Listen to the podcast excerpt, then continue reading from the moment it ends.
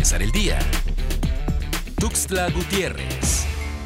La Dirección de Protección contra Riesgos Sanitarios en Chiapas ordenó el año pasado la suspensión de 174 negocios dedicados a procedimientos estéticos, pero de ellos solamente un 80% acudió a recibir información, por lo que se han fortalecido los programas, sobre todo en materia publicitaria, que suele ser engañosa.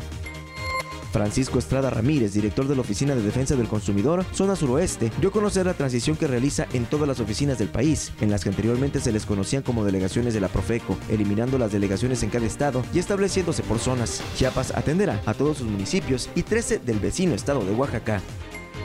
El Consejo General Consultivo del Instituto Politécnico Nacional aprobó el dictamen de creación de dos nuevas unidades. Una de ellas se ubicará en el municipio de Palenque, en nuestro estado, y una segunda en el Estado de México. La Unidad Profesional Interdisciplinaria de Ingeniería Campus Palenque buscará cumplir con las necesidades de educación superior en la región.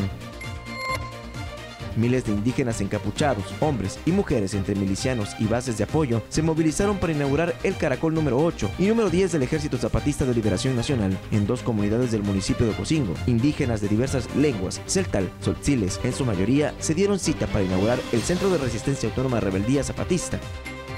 La denominada Caravana del Diablo se habría desactivado desde Honduras y El Salvador, y aunque pequeños grupos han llegado a la frontera de Suchiate, estos buscan ingresar a territorio mexicano por caminos de extravío y de esa manera evitar ser detenidos. Para empezar el día. Tuxtla Gutiérrez.